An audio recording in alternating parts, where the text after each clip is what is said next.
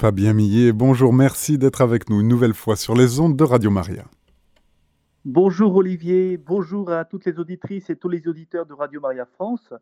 Très heureux de vous retrouver donc euh, pour cette nouvelle émission de Sur la terre comme au ciel, avec euh, une joie particulière aujourd'hui de, partager sur un très grand saint, comme euh, Olivier vient de nous le dire hein, en direct, Saint Gabriel de la Dolorata, un très grand saint italien, avec beaucoup de joie donc de, vous partager sur sa vie, sur son histoire, sur sa spiritualité, avec aussi à signaler un très beau livre écrit par le père passionniste Jean-Claude de Lyon, un très beau livre, donc une biographie de Saint Gabriel de la Dorata, intitulé Un visage de lumière, et je crois que c'est un titre tout à fait bien trouvé pour Saint Gabriel, un visage de lumière, donc dont j'aurai le plaisir, la joie de peut-être vous partager quelques passages euh, tout au long de, cette demi-heure que nous allons passer ensemble sur les pas de Saint Gabriel de la Dolorata.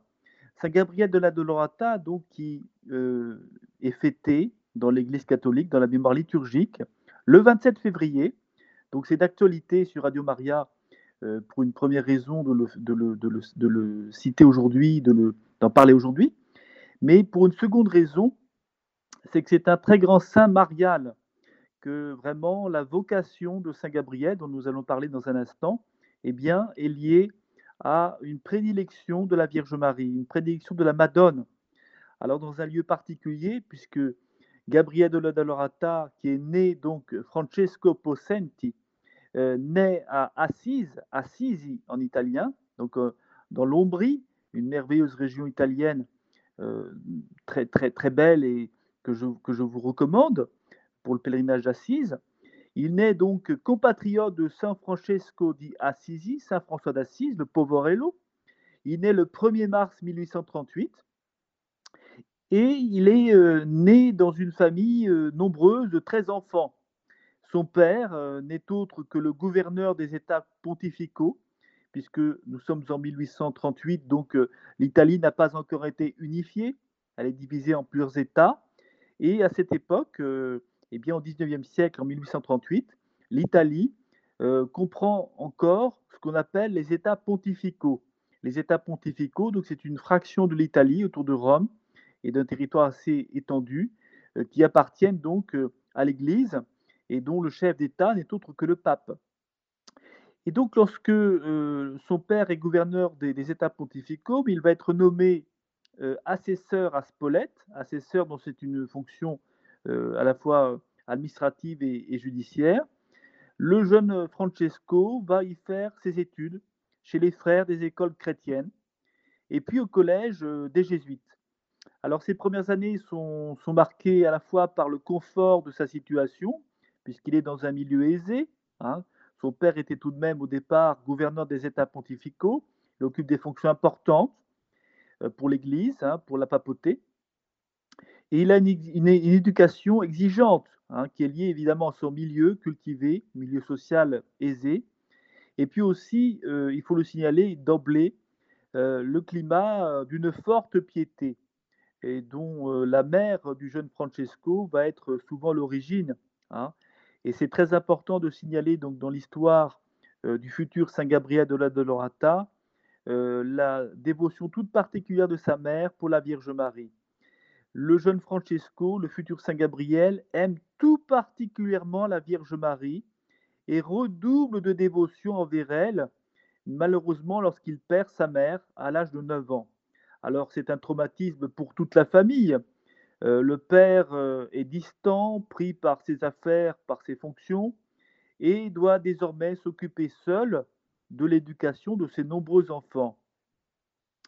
Alors l'adolescence du jeune Francesco Possenti, futur Saint Gabriel, est, assez, paradoxale, dirait-on, puisque il est un élève studieux, un gentilhomme pieux, et il aime pourtant, cependant, hein, les mondanités. Il aime la danse, on l'a surnommé le danseur. C'est un jeune euh, gentilhomme avenant, euh, bien de sa personne, euh, qui aime beaucoup plaire à la gente féminine, qui est très populaire et qui va fréquenter les soirées de la bonne société. Donc effectivement, étant bon danseur, il a une facilité pour aller dans le monde, comme on dit à l'époque. Et comme Saint François d'Assise, eh bien, il a un rêve de chevalerie. Hein. C'est un, jeune rêveur qui a euh, l'idéal de la chevalerie, comme Saint François d'Assise donc au, au, 12e, 13e siècle. Et euh, il va se produire un événement assez extraordinaire en 1856, à l'octave de la fête de l'Assomption. Il euh, participe donc à une procession, une image de la Vierge Marie, vénérée depuis plusieurs siècles à Spolète, est portée en procession dans les rues de Spolète. Hein. Et à son passage, le jeune homme aurait entendu Francesco, le monde n'est plus pour toi, il te faut entrer en religion. Francesco, le monde n'est plus pour toi, il te faut entrer en religion. Alors, euh, peut-être peut-on un petit peu citer le merveilleux livre de Jean-Claude de Lyon, ce prêtre passionniste français qui a consacré, je vous le disais tout à l'heure, le merveilleux livre intitulé Un visage de lumière hein, sur, la vie de Saint Gabriel, et euh, qui euh, nous fait la narration de cette expérience mystique très particulière. il y en aura beaucoup d'autres dans la vie de Saint Gabriel, et même après d'ailleurs qu'il soit entré au ciel le 27 février 1862.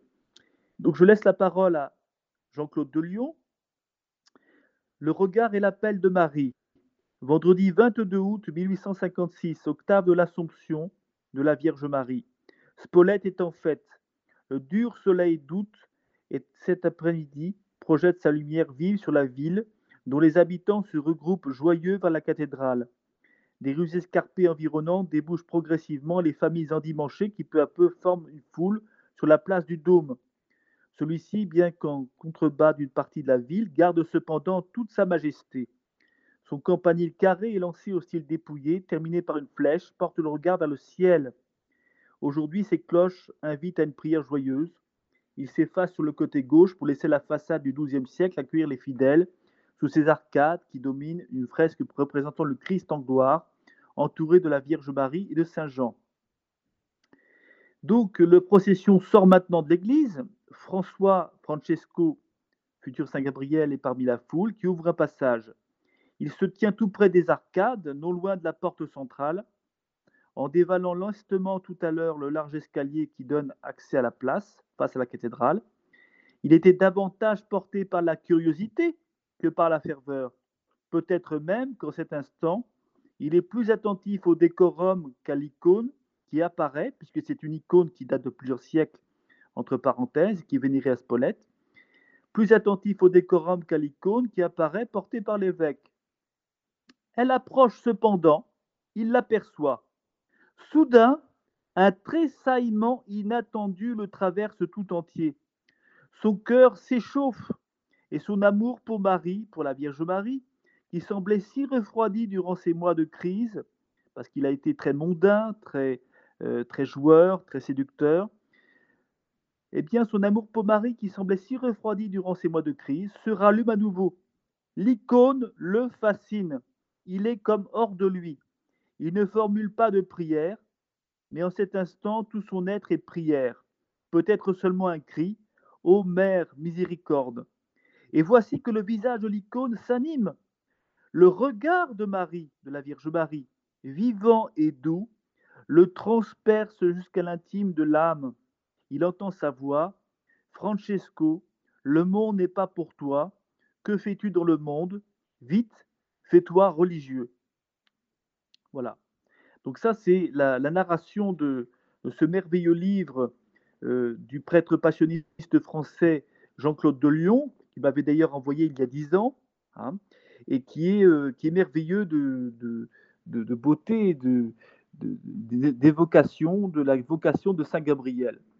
Alors, euh, eh bien, suite à cet événement mystique, hein, cette, cette, locution, cette, cette vision, euh, cet événement extraordinairement euh, saisissant dans l'âme du jeune Gabriel, du jeune futur Gabriel, du, Francesco Possenti. Il va entrer, à la suite de cet appel de, la procession de Spolète, il décide d'entrer chez les passionnistes.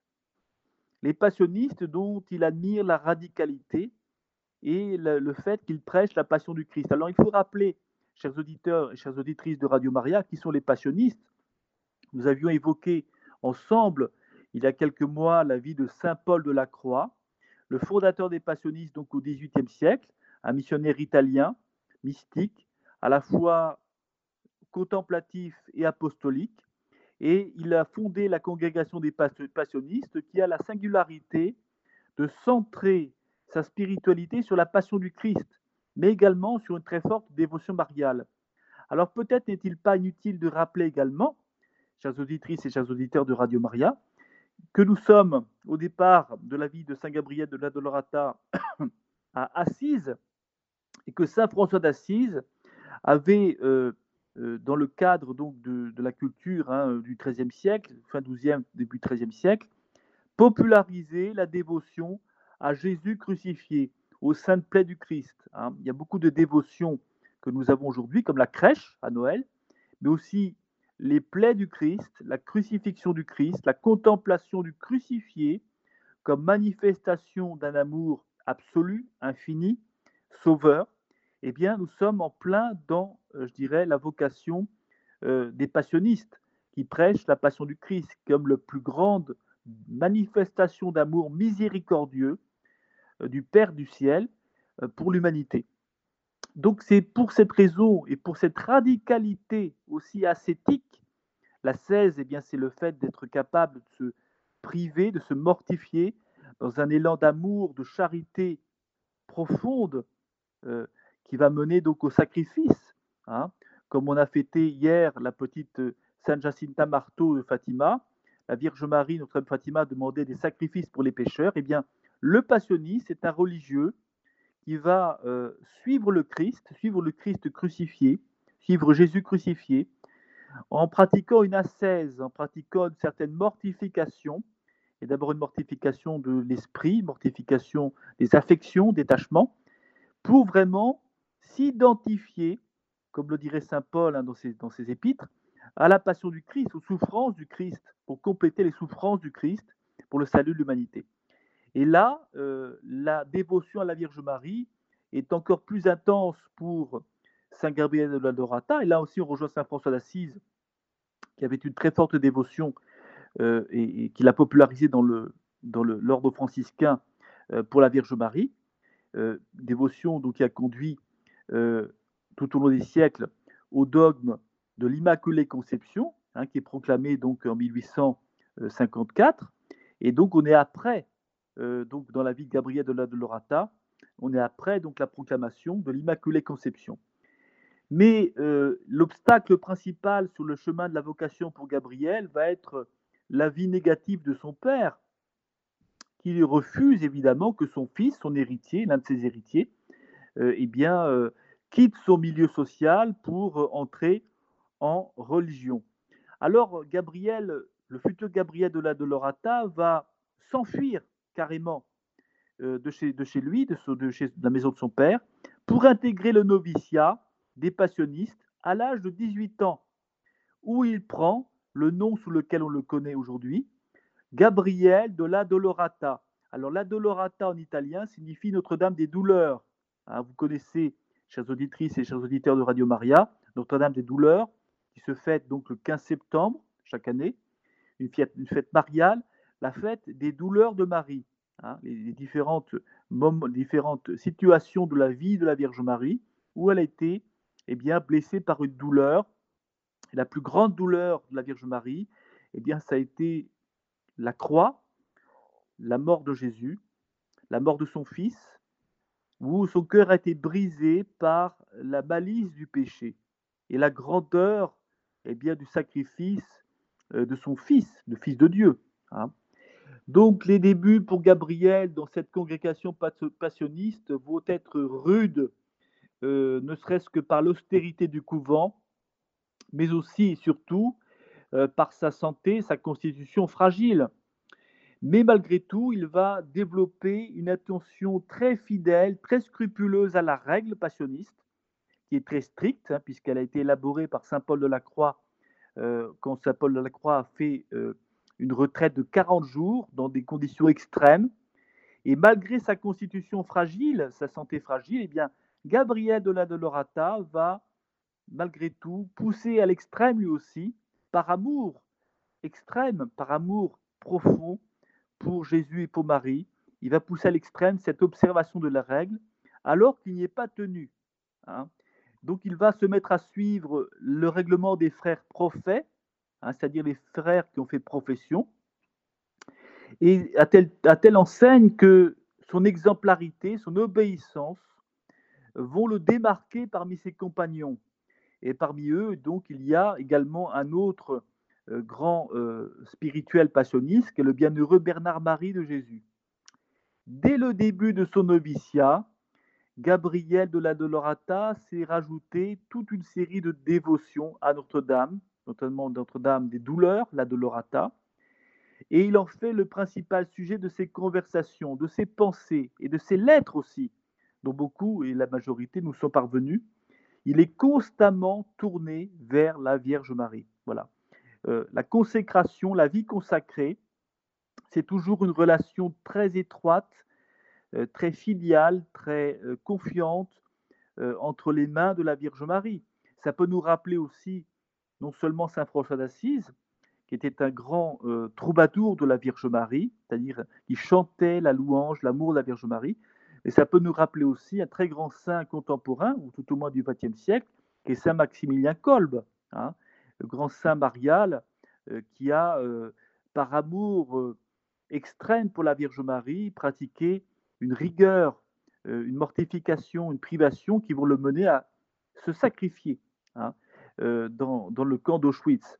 Alors la Vierge Marie eh a enveloppé Gabriel de la Dolorata, pour revenir à lui, de ses prédilections, et avec l'accord de son confesseur, qui est un autre grand spirituel passionniste, la congrégation de la passion comprend beaucoup, le vénérable Norbert Cassinelli, il a fait le vœu, Gabriel de la Dolorata, de propager toujours et par tous les moyens la dévotion à la Sainte Vierge. Donc c'est important pour nous sur Radio Maria, cet amour pour le cœur immaculé de Marie, pour la Vierge Marie, donc, propager toujours et par tous les moyens la dévotion à la, Sainte Vierge. Nous avons de très beaux textes de Saint Gabriel de la de Lorata où il donne vraiment l'injonction de se confier à la Sainte Vierge, à la puissance d'intercession de la Sainte Vierge Marie, à sa tendresse de mère du ciel, se confier à ses grâces, à sa protection, protection à laquelle il doit sa vocation. Parce que rappelons que euh,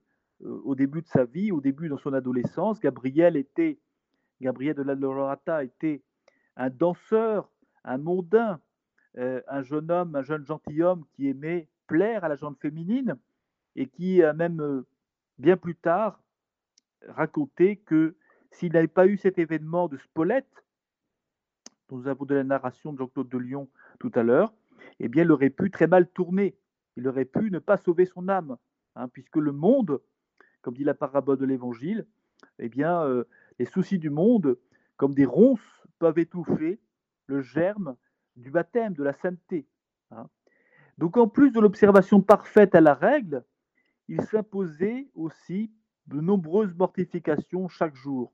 Ces mortifications qui pouvaient être des privations de conversation, des privations de nourriture, des privations de confort, des privations de toutes sortes pour entretenir effectivement cette flamme euh, de, ferveur dont il brûlait, euh, à la fois pour le Jésus crucifié, pour la passion du Christ et pour la Vierge Marie. Donc les dernières années de Gabriel de la Dolorata vont se dérouler dans des études, notamment de philosophie, en 1858, à Pievetorina. Et l'année suivante, il poursuit ses études de théologie à Isola del Gran Sasso. Alors Isola del Gran Sasso, c'est euh, un massif montagneux donc en Italie, hein, dans les Alpes italiennes, et qui est devenu d'ailleurs sanctuaire de Saint Gabriel de la de Lorata. On peut encore se rendre en pèlerinage à Isola del Gran Sasso. En 1861, il reçoit les ordres mineurs à la cathédrale de Pescara. Et ses nombreuses mortifications, malheureusement, ses veilles, l'austérité de la vie passionniste vont considérablement atténuer, dégrader progressivement sa santé. Il va euh, être atteint de tuberculose en 1861, 1861 et il va donc se préparer à mourir et accepter le sacrifice de ne jamais être prêtre. C'est-à-dire que c'est un religieux passionniste qui avait une vocation une vocation de grâce, puisque c'est la Vierge Marie qui, l'avait, lui avait ordonné d'entrer en religion, mais il n'aura jamais la joie d'être prêtre, de célébrer la messe, euh, de, monter à l'autel pour célébrer sa première messe et de euh, vraiment euh, s'identifier au Christ prêtre, hein, au sacerdoce ministériel, et d'offrir le saint sacrifice de la messe. Son agonie va être longue, douloureuse, entourée toute sa communauté. Et le 27 février 1862, après avoir embrassé l'image de Notre-Dame des douleurs, il va tomber en extase et mourir. Hein. Donc on a euh, vraiment une, vie euh, un petit peu comme une, euh, comme une comment dirait-on, une étoile, une étoile filante, hein, comme une météore, qui va se dérouler sur un petit laps d'années, mais qui va amener Saint Gabriel de la Dolorata à la plénitude de la sainteté, à la plénitude de l'amour à la perfection de l'amour, qui signifie donc la sainteté, l'entrée au ciel. Hein. Donc il meurt le 27 février 1862, et là aussi, peut-être peut-on euh, donner euh, la parole à Jean-Claude de Lyon et euh, nous, rappeler cette, fin de vie, cette fin de, mort, cette mort de, de Saint Gabriel de la Dolorata. Donc, Le voilà soudain qui devient nerveux. Il semble chercher en tâtonnant un objet sur son lit. On croit qu'il veut changer de position, mais, non. Il veut prendre dans ses mains l'image de la Vierge des douleurs de la Dolorata, qui ne le quitte pas. Le père Norbert, ne trouvant pas cette image, présente celle de Jésus crucifié que Gabriel conserve dans son bréviaire, au bas de laquelle il a collé une reproduction de la Dolorata du peintre Mochetti. Le malade lève les yeux. Maman, faites vite. Puis calmement, parole après parole, il épelle cette prière à Marie qui lui est si familière. Maria, Mater Gratiae. Marie, Mère de la grâce. Mère de miséricorde, protégez-nous de l'ennemi et accueillez-nous à l'heure de la mort. Enfin, en italien, il ajoute Jésus, Joseph, Marie, je vous donne mon cœur, mon esprit et ma vie. Jésus, Joseph, Marie, assistez-moi à ma dernière agonie. Jésus, Joseph, Marie, que dans la paix j'expire près de vous. En disant que j'expire, il accentue fortement la première syllabe, tenant les yeux levés vers le ciel. La sérénité et la joie qui illuminent son visage sont si intenses que les deux ou trois témoins qui l'observent en restent saisis. Gabriel paraît dormir. Le calme absolu qu'il manifeste indique que sa victoire est déjà complète. On récite les prières des agonisants. Tout à coup, son visage s'éclaire d'un sourire céleste. Gabriel n'est plus que louange de gloire. Avec vivacité, il tourne les yeux et les fixe vers le côté gauche de sa cellule, comme fasciné par une vision merveilleuse. Voit-il Marie, porte du ciel, qui vient chercher son enfant? C'est probable. Tendu de tout son être, le regard empreint de respect de tendresse, perdu dans une douce extase, il émet un soupir, ultime langueur d'amour qui achève de le consumer. Puis, s'endormant dans, dans le Seigneur, il accomplit sa Pâque et voit le ciel ouvert. En présence de l'agneau, un bonheur sans fin illumine son visage d'éternité. Il est 6h30, ce 27 février 1862, jour de l'entrée au ciel de Saint Gabriel de la Dolorata. Alors, c'est euh, très beau passage du livre de Jean-Claude de Lyon qui décrit euh, les derniers instants de Saint Gabriel de la Dolorata. Il y a également un film hein, sur la vie de Saint Gabriel de la Dolorata en italien, très beau film. Et il faut peut-être rappeler aussi qu'il y a dans la vie de Saint Gabriel de la Lorata euh, le prodige de son intervention dans la vie de Sainte Gemma Galgani, puisque euh, on, a évidemment parlé de sa vie euh, et de sa mort, mais il y a aussi l'intervention dans la vie de Sainte Gemma. Et Sainte Gemma, c'est une autre sainte passionniste dont on a déjà parlé sur Radio Maria, qui a voulu entrer chez les moniales passionnistes, mais qui n'a jamais pu y entrer, qui s'est trouvé dans la même situation que Saint Gabriel de la Dolorata. Et euh, Sainte Gemma a eu des apparitions de Saint Gabriel de la Dolorata alors qu'elle était malade, et donc au fin, du XIXe siècle. Et c'est Saint Gabriel qui venait la voir, qui venait la consoler, qui venait la rappeler justement l'espérance de la vie religieuse, qui fera dire à Sainte Gemma les passionnistes ne m'ont pas voulu vivante, elles m'auront morte. C'est-à-dire que c'est après sa mort que Sainte Gemma a été euh, intégrée dans un sanctuaire passionniste et, vénérée dans un sanctuaire passionniste à Lucca, donc euh, en Italie, euh, et italienne, donc comme Saint Gabriel italien. Et cette relation très particulière d'un saint du ciel, mais avant sa canonisation, puisque Saint Gabriel de la Lorata n'a pas été canonisé euh, si, rapidement. Euh, il, a, euh, il a été canonisé. cette relation si particulière va, va quand même se dérouler à la fin du XIXe siècle entre Saint Gabriel et Sainte Gemma Galgani. Mais le procès canonique en vue de la canonisation de Gabriel de la Dolorata débute seulement en 1896.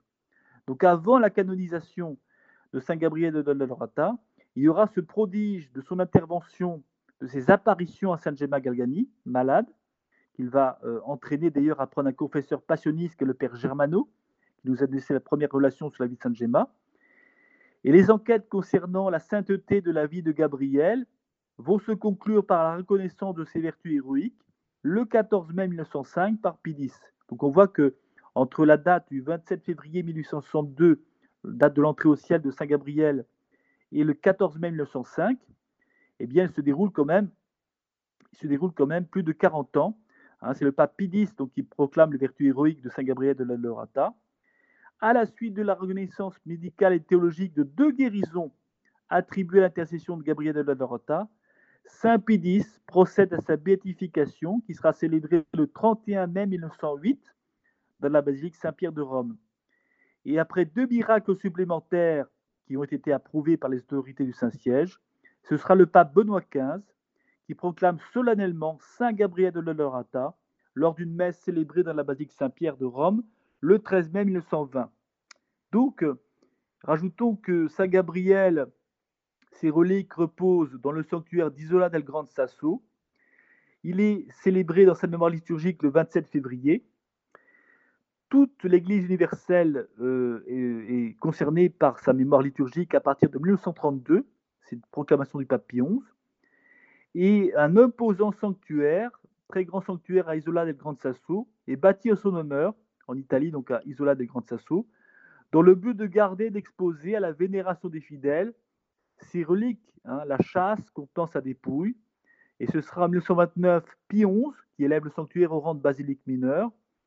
Et des foules se présentent devant ce sanctuaire pour vénérer Saint Gabriel. Un second sanctuaire plus vaste est construit en 1960. Hein, et les sanctuaires d'Isola accueillent chaque année 2 millions de pèlerins. Voilà. Et Saint Gabriel de la Dolorata est copatron de l'action catholique, des séminaristes, des novices et de la région des Abruzes, puisque c'est là que se trouve Isola de Grande Sasso.